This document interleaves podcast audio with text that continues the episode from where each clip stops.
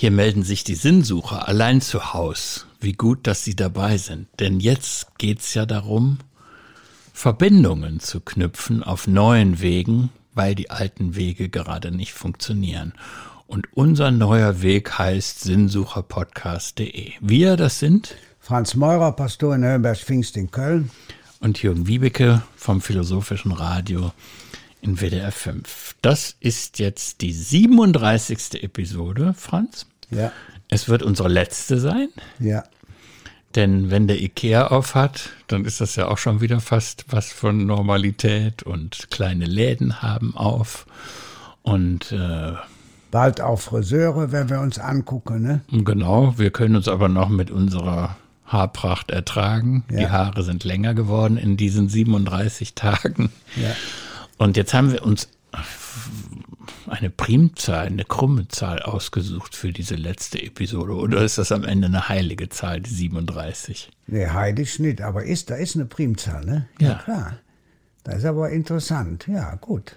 Konnten wir nicht wissen, dass wir so landen? Ja, man hätte natürlich auch bis 40, Quarant, Quarantäne kommt ja von 40, ja, äh, gehen können, aber ich finde, es muss auch einen Abschied geben muss auch zu Ende gehen. Dosit facit venenum, habe ich ja bestimmt schon mal gesagt, die Menge macht das Gift.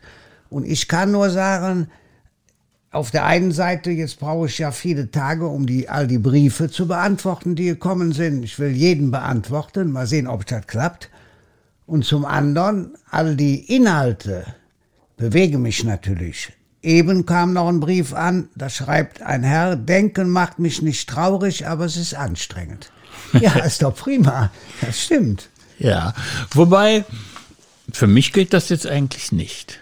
Jedenfalls nicht für die knappe tägliche halbe Stunde mit dir.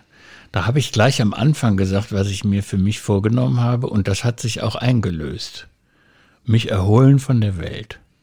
Das, äh, wenn wir uns begrüßt haben, dann war das eigentlich immer ja, von der Haltung getragen, so, jetzt lassen wir einfach mal los. Ja, du hast ja vor allen Dingen auch gesagt, wir sind in der Höhle. Das heißt, wir haben uns ja zurückgezogen. Klar, die Pia ist da in deutlichem Abstand, die macht die Technik.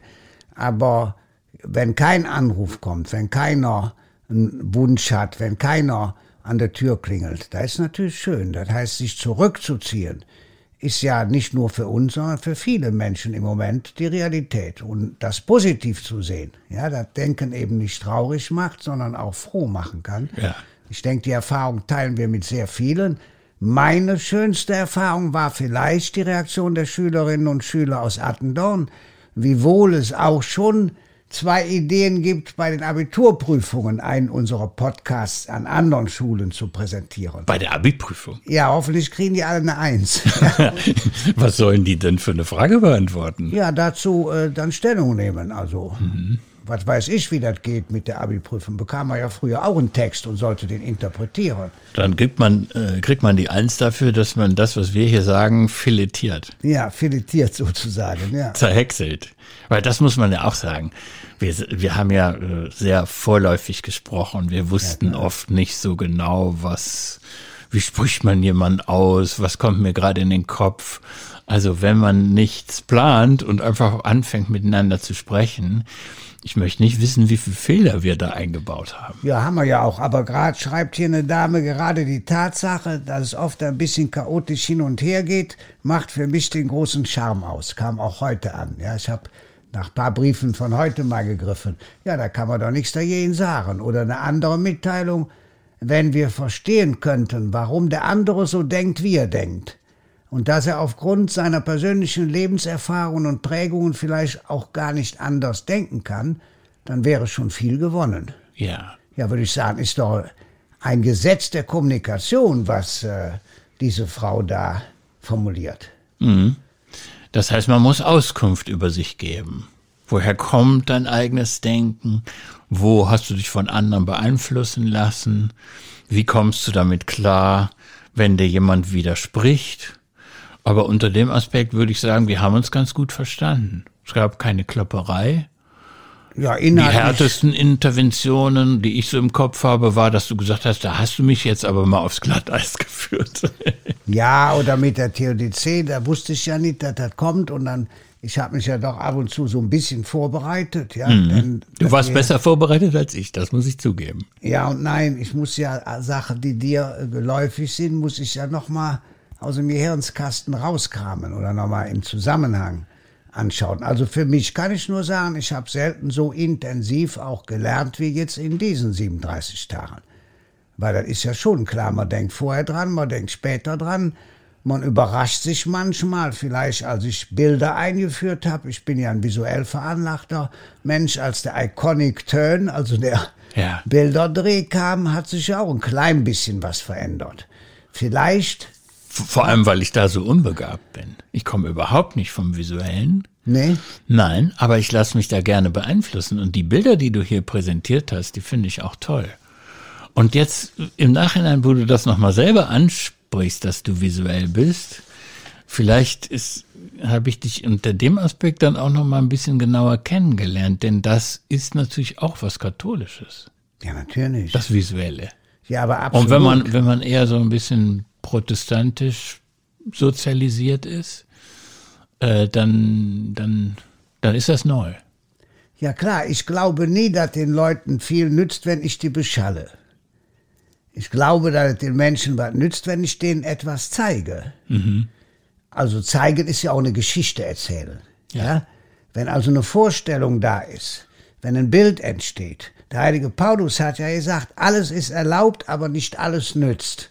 Also man kann alles machen, aber dir nützt eher vielleicht ein Artikel, ja, vielleicht eine klare äh, Auseinandersetzung des Denkens. Mir, nütz, mir nützen Bilder sehr viel. Ja, siehst du mal, so unterschiedlich ist das. Übrigens, Zum Beispiel- ich habe das vielleicht schon mal gesagt, äh, das ist für mich auch in einer solchen Ausnahmesituation absolut existenziell, dass ich mich vor Bildern schütze. Ich gucke keine Fernsehnachrichten, ich gucke keine Videos über das Leben in Italien oder Spanien oder woanders, äh, wo auch immer Verheerungen angerichtet werden. Ich, ich will es distanziert aufnehmen. Ich lese das lieber und mache mir dann mein Bild. Ja, ich lese deswegen lieber, weil ich nur noch begrenzte Lebenszeit habe. Wenn ich jetzt zum Beispiel nichts gegen die Tagesschau, die Tagesschau gucke, sehe ich meistens Bilder, habe aber relativ wenig Hintergrund. Gut, kommt der Kommentar, ist keine Frage, aber es gibt noch eine weitere Dimension. Hier, ich gucke gerade auf unsere Kirche hier in Höhenberg und in der Kirche in Höhenberg sind äh, acht Fenster, eins ist die heilige Elisabeth und die anderen sieben Fenster stellen nicht die sieben Werke der leiblichen Barmherzigkeit, also nicht die guten Taten vor, sondern die stellen nur die Notlagen vor, also ein Mensch ist durstig, ein Mensch hat Hunger, ein Mensch ist, drei Menschen sind nackt, die sind auf der Flucht, äh, einer liegt im Sterben, muss begraben werden im Gefängnis, so. Und die Menschen, die auf die Bilder schauen, müssen Teil des Bildes werden. Das heißt, es ist die Frage, was machst du? Es wird also nur das Schreckliche dargestellt, auch sehr künstlerisch erkläre ich jetzt in dem Einzelnen, ja. Aber du musst selber Teil des Bildes werden. Jeder gute Roman, jede gute Novelle zieht einen ja rein. Man kann mit dem Lesen nicht mehr aufhören, ja. Die Leidensgeschichte Jesu zieht einen rein, ja. Wir haben zum Beispiel, der Jugendchor kann man so ja äh, anhören als Podcast, ja, äh, unter kkghöfi.de. Unser Organist hat eine Johannespassion vertont, aber selber vertont und die jungen Leute singen die. Sofort ist man reingesogen. Ist was völlig anderes, als man, wenn man die liest. Nichts dagegen, sie zu lesen, Ja. aber ist eine andere Form, mehr sage ich nicht. Das heißt auch die Formatierungen nebeneinander stehen zu lassen. Ja, Das haben wir ja oft gemacht. Das haben wir auch in unserem Gespräch oft besprochen. ja. Also wir haben über Kunst gesprochen, gestern noch über die Posaunen, die mich so Ja, angerührt ja, haben, ja. Ne, als sie an mir vorbeizogen. Ja, das zeigt dann auch das Repertoire an menschlichen Möglichkeiten, wie man sich zu Krisen stellen kann. Ja, du hast aber eins äh, äh, mir gegenüber, glaube ich, äh, als Vorteil. Äh, du machst gerne Einladungen, du lernst, äh, lädst gerne Leute ein, du kochst für sie, du kochst auch für, meine Fam für deine Familie. Ja? Mache ich ja überhaupt nicht. Ich habe vor zwei Jahren mal versucht, Nudeln zu kochen. Fiasko, weil immer Telefon ging und so weiter. Also zum Beispiel diese Form, Anteil zu nehmen, ja, die pflege ich nicht, weil man eben nicht alles pflegen kann. Nein, man kann nicht alles pflegen. Unser Leben ist leider endlich. Ich möchte noch auf was anderes zu Ja, sprechen gerne. kommen. Ich habe das irgendwann mal vor 20 oder wie viel Folgen angesprochen äh, und habe jetzt endlich die Quelle gefunden. Und das, äh, du, du bist auch immer verblüfft, wenn ich mich mit Theologen auseinandersetze. Och, ich bin als, es um die, als es um die Kar-Samstagsexistenz ging von dem Herrn Wiese, da warst du verblüfft. Ja, da war ich wirklich blöd. Ja, und jetzt habe ich noch mal was anderes. Das ist ein ganz frischer Text, den kennst du garantiert.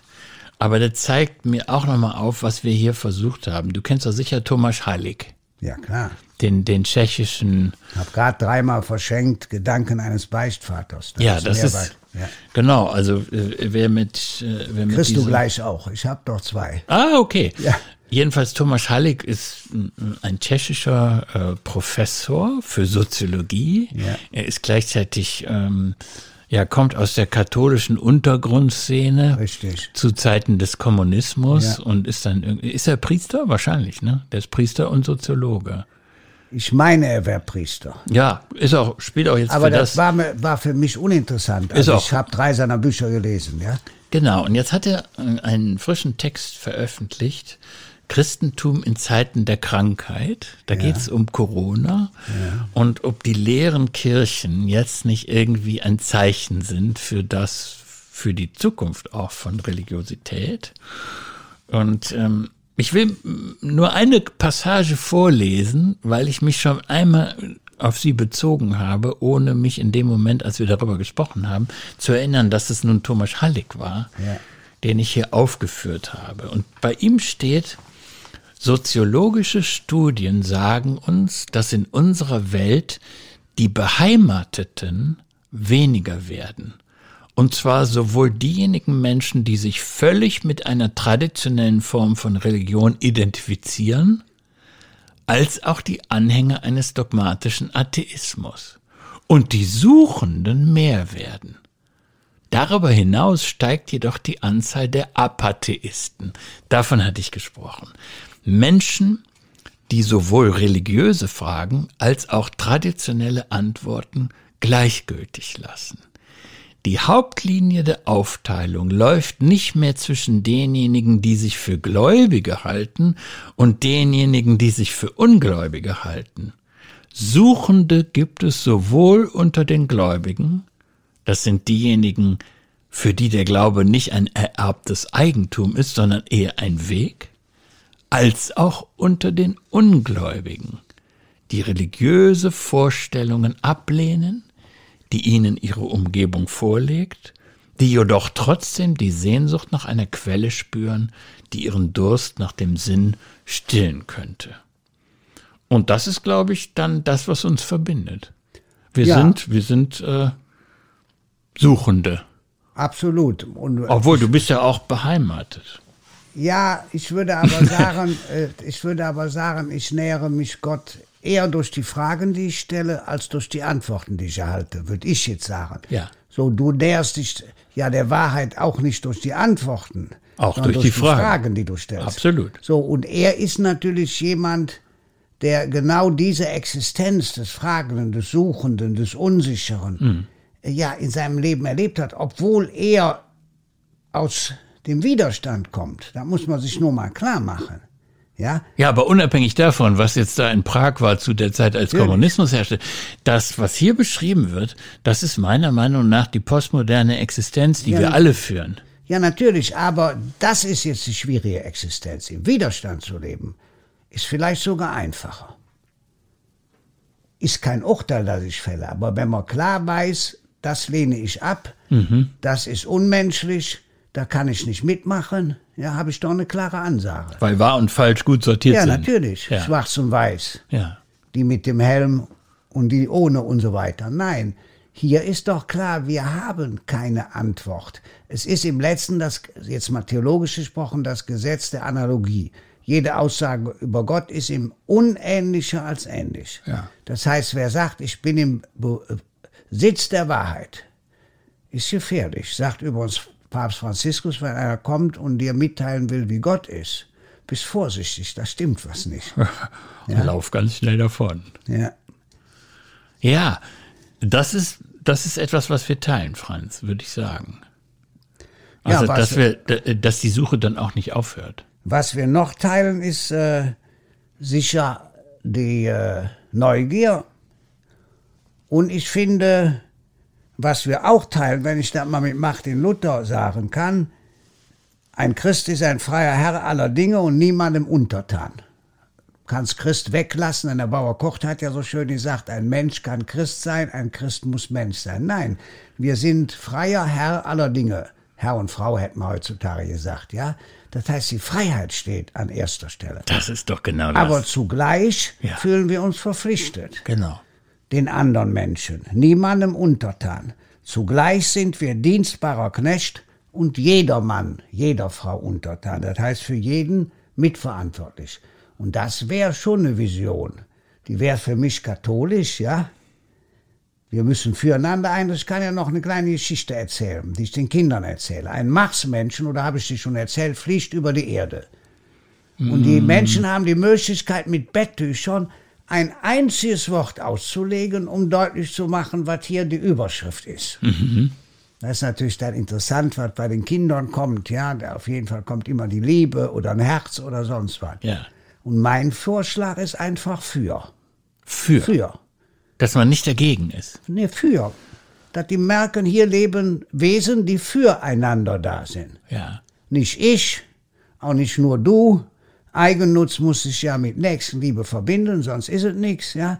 Aber für, also ist so nur zum Nachdenken. Was heißt hier nur zum Nachdenken? Ich finde das ganz brisant, was du sagst. Und das, äh, das, das öffnet sofort mein Herz, weil ich nämlich glaube, dass man, wenn man sich für dieses Für-Sein entscheidet, dass man damit eine wichtige Tür aufmacht, weil viele Menschen sich verlieren in dem Dagegensein und Richtig. aus dem Dagegensein nicht rauskommen. Ja, aber dass, äh, dass man das Wort für als einziges wählt, um den Marsmenschen zu signalisieren, wie man gerade tickt, also das finde ich mit das Genialste, was du hier in 37 Folgen genannt ja, na hast. Ja, jetzt wollen wir mal runter. Jetzt mache ich mal eine Geschichte, die kann ich vielleicht ärgern, eine wahre Geschichte, aber dann, glaube ich, freut sich mit.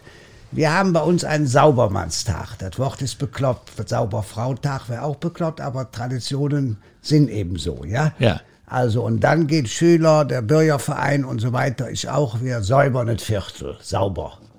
So, danach gibt es Würstchen, Fritten und so weiter. Und dann gehe ich mit so einer kleinen Gruppe, drei, vier Kinder, kleine Mädchen dabei. Und dann kommt eine Frau und sagt so ein Quatsch, wieso macht er hier sauber? Das ist sowieso in einer Stunde wieder alles dreckig. Dann sagt das kleine Mädchen, acht oder neun Jahre, das tue ich für Gott.